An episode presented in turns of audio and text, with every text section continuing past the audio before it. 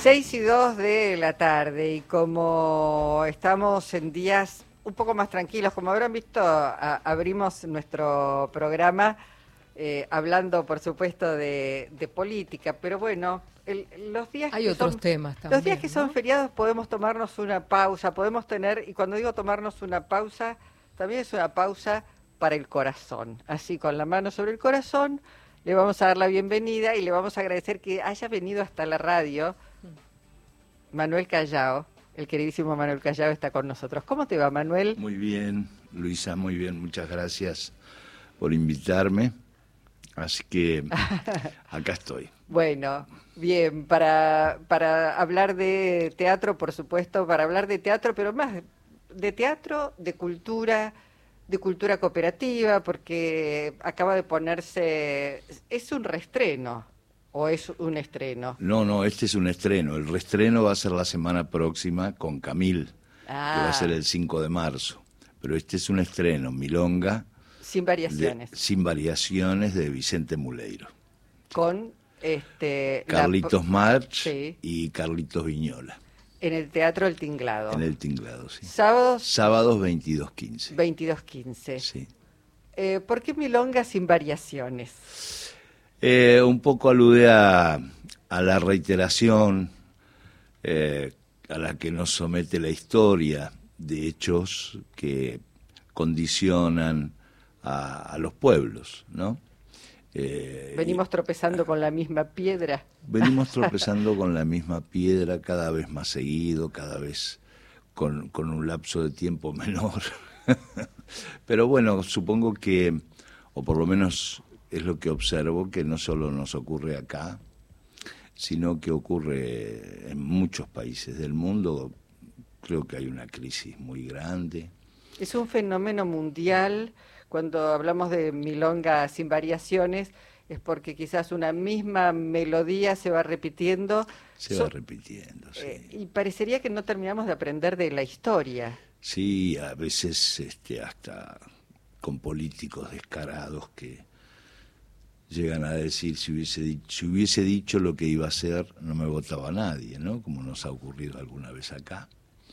Este, y terminamos siempre saliendo para el mismo lado, además. ¿no? El liberalismo se impone. ¿Desde dónde arranca esta milonga sin variaciones? Porque supongo que hay eh, en, en la dramaturgia, bueno, un punto que se elige para decir, bueno, desde esta época en adelante vamos haciendo cosas Eh, similares. Sí, nosotros quisimos tener una mirada como la puede llegar a tener el pueblo, el, el- el que no analiza, o por lo menos no analiza con, con esta cosa sesuda que a veces se hace, ¿no? o que se intenta hacer.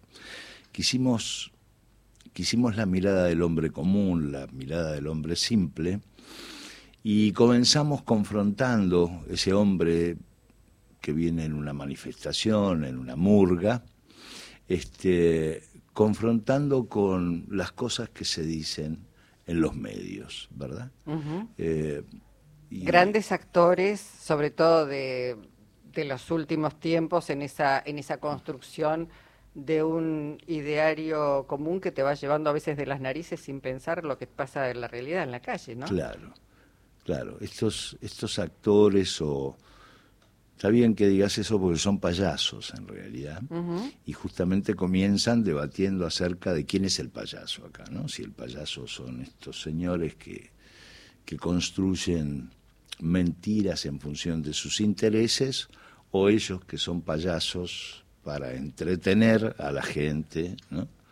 Este, y arrancamos desde ahí. Después eh, Vicente, que escribió un texto muy interesante, eh, por eso lo hacemos, eh, toma tres momentos dos momentos históricos, que es el fusilamiento de Dorrego y el otro es la batalla de Pavón.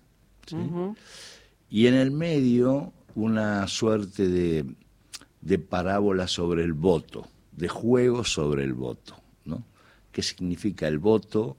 ¿Cómo manipula el poder el voto? ¿no? Y de qué manera nos ilusiona a que somos libres, pero en realidad estamos presos de un juego perverso, ¿no?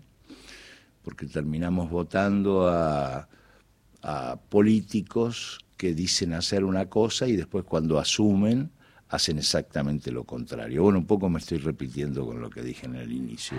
O al mal menor, votamos al mal menor. Claro, el mal menor y, no... Cuando se debería estimular el pensamiento crítico, ¿no? Desde los medios, eh, en realidad se hace una batalla boca river este, que no nos hace bien a nadie. Eh, mientras te escuchaba pensaba, bueno, es una obra, eh, vamos a repetir el nombre para que nuestra audiencia lo fije bien, Milonga sin variaciones, que seguramente a cada uno lo interpela y lo toca en un punto. Este, es una obra que de todas maneras no debe carecer de humor, quiero imaginar, ¿no, es cierto? Que tiene, eh, digo, porque te hace pensar, te hace reflexionar en momentos en donde además el tipo de vida que llevamos, sobre todo en las grandes ciudades, no te permite ni pensar ni reflexionar demasiado. Estamos todos excesivamente alienados como para a veces eh, separarse un poco de esa realidad en la que estás inmerso y poder tomar distancia para, para ver y analizar, ¿no? Claro, por eso recurrimos al payaso, ¿no? El payaso nos hace ver cosas serias, profundas, con una sonrisa. Una sonrisa o descarnadamente este, y bueno, a ver, no voy a espolear, como se dice ahora. este, pero nosotros, por ejemplo, tomamos a Dorrego en sus pequeñeces, este, salvando, por supuesto, la dimensión de un hombre, de un hombre político como él. Este, nos gusta jugar con que tenía el cuello medio torcido porque tenía una herida y que era un, un jodón, ¿no? Este, y desde ese lugar vamos a construir ese personaje que, bueno, termina siendo fusilado y que no, no, no puede decir lo que piensa, que no se lo permiten. Cuando, cuando lo fusilan no lo dejan hablar, ¿no? Bueno, no, ya estoy expoliando No, te iba a decir, bueno, respecto a, a la dramaturgia de Vicente Muleiro, ¿Cuánto en la dirección le fuiste poniendo? ¿Cuánto? Digo, porque hay un texto, hay una poética y después también hay uno, el cuerpo de los actores y una dirección, una mirada, este, activando toda esa, esa dramaturgia. ¿Cuánto, digamos, qué, le fuiste poniendo? ¿Qué te pareció que era más adecuado para que este, se comprenda de qué se trata? Sí. por, mi manera, por mi manera de trabajar, tal vez... Eh, yo soy parte de un equipo, soy parte de un grupo en el que está el autor, el escenógrafo, los técnicos, los actores. Mi rol, en todo caso, eh, es el de incentivar, estimular, desplegar la creatividad de cada uno de ellos en sus áreas y encontrar el punto de encuentro que tenemos como colectivo, ¿verdad? No creo que, que, la respuesta absoluta esté en la cabeza de, de, nadie, ni de los actores, ni del director, ni del autor.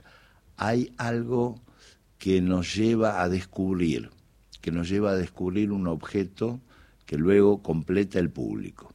¿sí? Es ese objeto espectáculo, teatro, como quieras llamar, obra de teatro, como quieras llamarle. Eh, el otro día, eh, después de una pasada que hicimos, estaba el autor y bueno, estábamos evaluando un poco lo que había ocurrido, qué, nos parecía bien, qué nos parecía más o menos.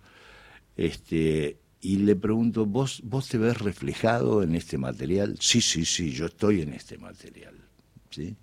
Y eso para mí es un logro, es un logro muy grande, porque no es, insisto, la obra de nadie en particular, es la obra de un grupo humano con sus matices, con nuestras diferencias que las tenemos, pero fuimos capaces de evolucionar juntos y bueno, y ahí tener nuestro hijo que nuestro hijo teatral, ¿no? Ese puede ser un mensaje para cambiar el, lo, sonoro, esa milonga que se repite, ¿no? Me encanta cómo lo definís, ¿no? Lo que se genera en ese grupo quizás es una forma de decirle, hey, quizás este puede ser un camino para aquellos que...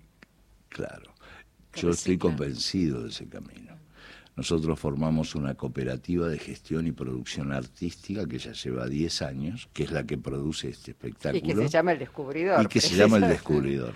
Y que es el descubridor por esto, por una manera de trabajar. No es que, que consideramos que hay una persona que tiene la verdad y la baja. Yo ya desde hace años este, no, no pienso más eh, en los liderazgos personalizados no, no creo, no es que no crea, es que pienso que no sirven. Eh, los liderazgos están determinados más por la tarea que por las personas. Por la construcción. Por la tarea. Aquel que más maneja determinadas tareas que necesita el colectivo es el que debe liderar en ese momento. Cuando, cuando esa tarea pasa a otra cosa, el que lidera es otro. Porque cuando los movimientos tienen un solo líder, matás al líder y se acaba el movimiento. Y en las organizaciones ocurre lo mismo. Se ve todo el tiempo, Manuel. sí. Claramente. Sí, lo descubro la pólvora.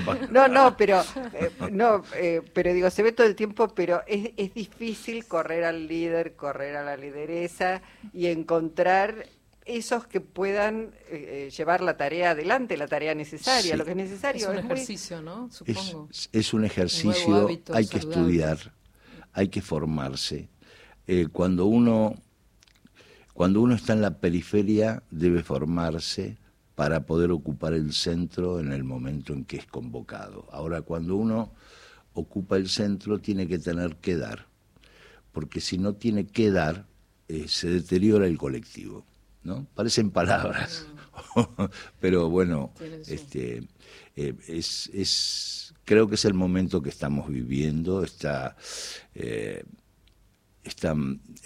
la humanidad está necesitando un protagonismo que por distintas razones se le hace muy difícil, eh, por formación, por, por qué sé yo, por, por cómo se manejan los medios, eh, los medios hegemónicos, como se les dice, este, tienen un peso sobre la subjetividad de la comunidad muy grande y, bueno, eh, ahí estamos pagando los precios. Bueno, ya están llegando mensajes, pero vamos a cumplir con los compromisos. Manuel Callao es quien está hablando, lo están escuchando a lo largo y a lo ancho de todo el país. Recordamos el nombre de la obra que va en el tinglado, Milonga sin variaciones, que va los sábados 10 y cuarto de la noche, se queda hasta y media porque hay mucho más de Manuel Callao.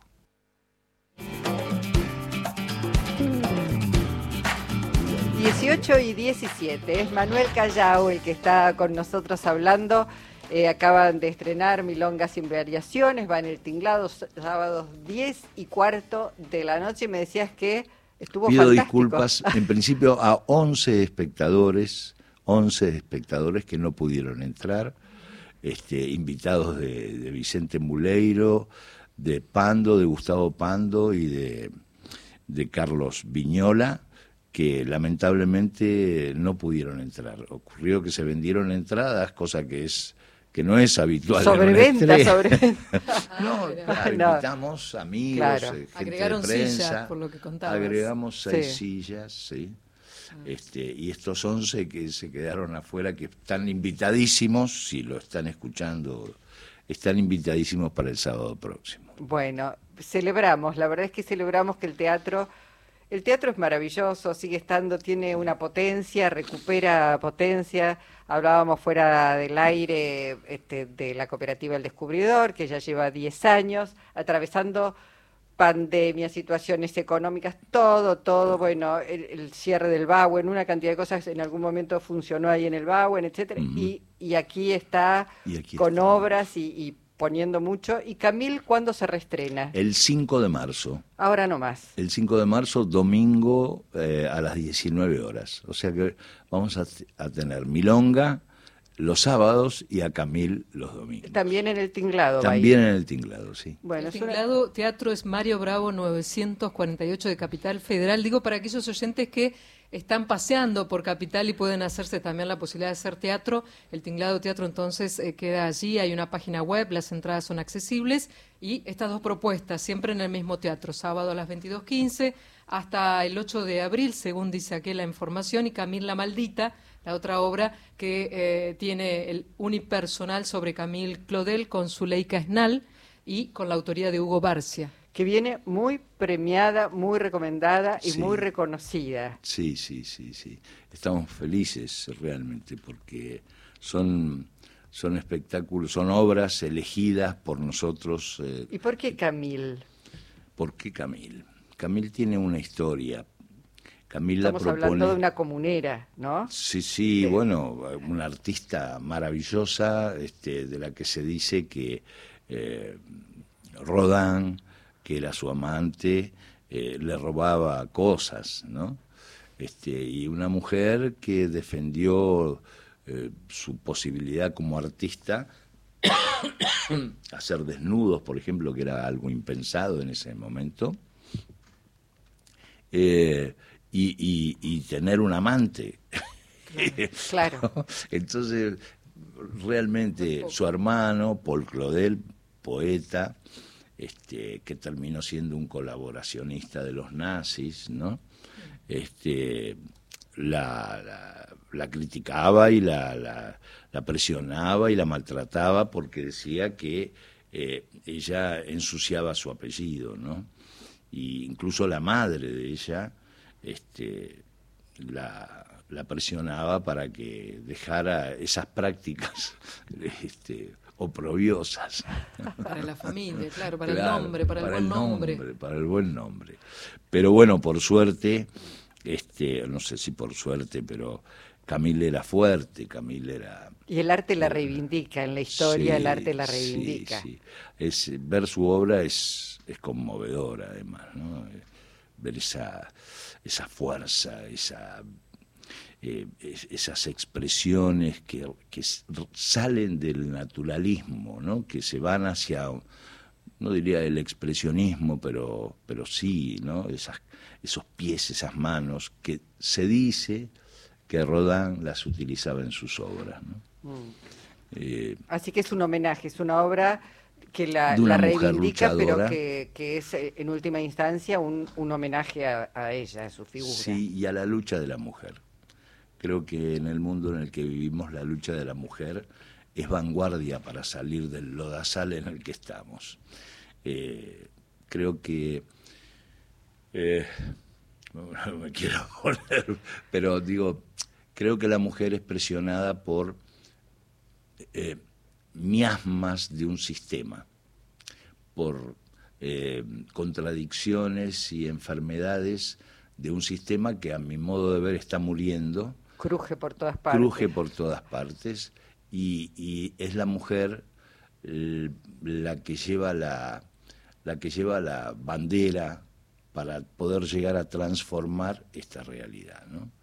Eh, no te voy a decir que me subordino graciosamente, porque es mentira, sería mentira, pero me, me, enorgullece ser parte también de esa lucha. Qué bueno. Bueno, eh, todos todos y todas nos estamos construyendo y deconstruyendo todo el tiempo, aprendiendo.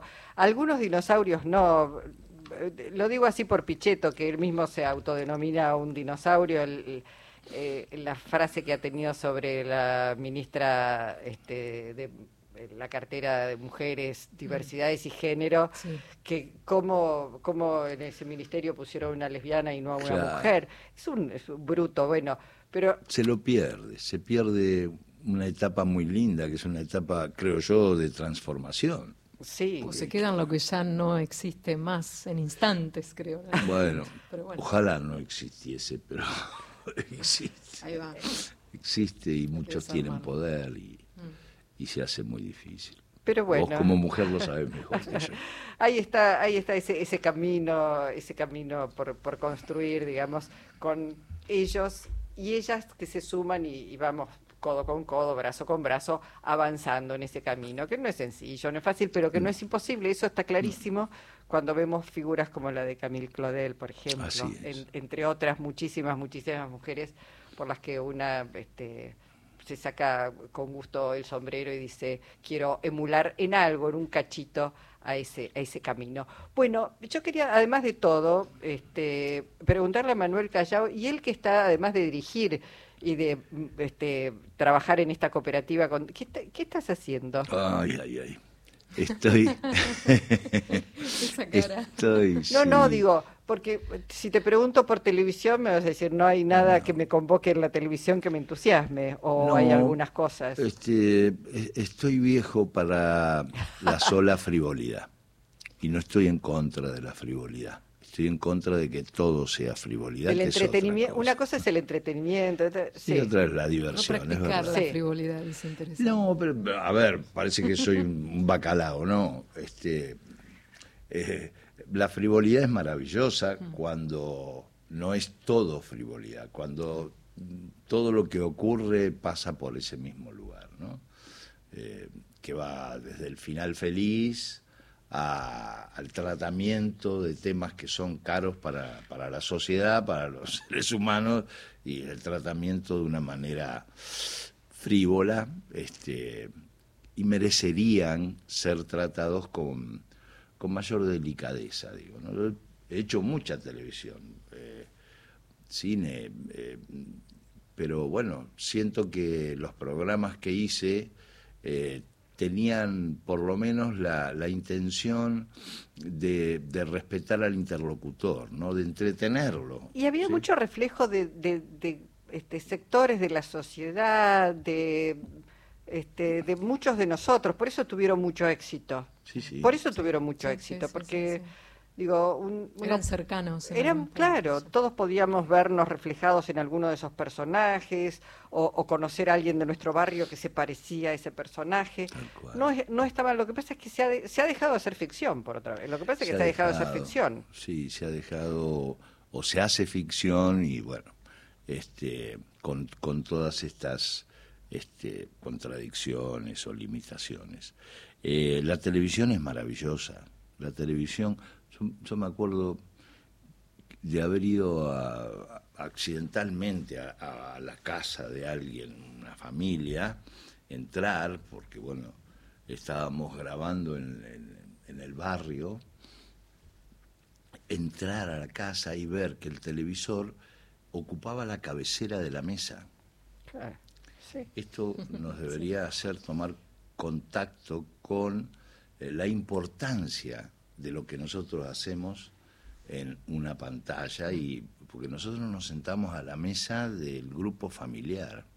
Entonces eh, no podemos. Sí, entras a comer con ellos, a, tomar la leche con ellos, tal cual. Claro. Entonces, este, creo que hay que pensar con, con mayor profundidad, actuar, no de actuar, sino hace falta una ley de medios, hace falta una ley de medios en serio, este, que se tome en serio la, tarea que desarrollan, ¿no? Este, y esto, a ver, no, no, no quiero hacer volver a la televisión en blanco y negro, ¿no? pero este, simplemente esto, ¿no?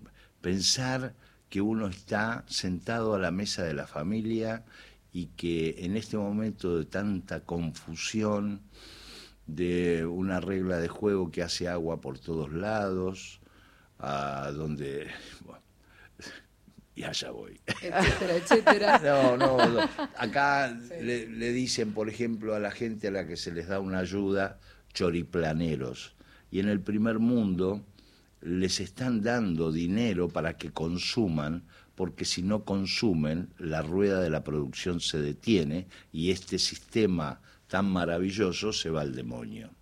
¿Verdad? Es, esto eh, yo no lo escucho en, los medios. Y, si lo escucho, lo escucho desde una perspectiva solo política, partidaria, que todo es política, que todo es político. Este, y entonces ah, hay que abrir ese paquete, hay que abrirlo, decir, a ver qué es lo que pasa. Y los medios somos una buena herramienta para intentar hacerlo. Esencial. Mm. esencial. No me cabe El teatro también, digo. El teatro también. Sí, también, el teatro, también, la música, la pintura, las artes, Claro que sí. Bueno, él es Manuel Callao, nos visitó en esta media hora de encuentro nacional, nos contó lo que está haciendo, nos contó sobre las obras que el descubridor, esta cooperativa de actores, de gente de teatro, de teatristas, vamos a decirlo así, en donde metemos a todos. Sí, sí, autores, directores, actores, actrices, eh, en fin, músicos. Todos este, están, están ayudando a sostener y, a darle lugar a la cultura. Sí, intentamos otra manera de producción. Manuel, repitamos entonces, eh, Milonga sin variaciones, El Tinglado sábados 22 y 15 y Camil Clodel a partir del 5 de marzo. 5 de marzo a las 19 horas los domingos. Bueno, como siempre, gracias y un gusto haber compartido estos minutos contigo. Bueno, muchísimas gracias.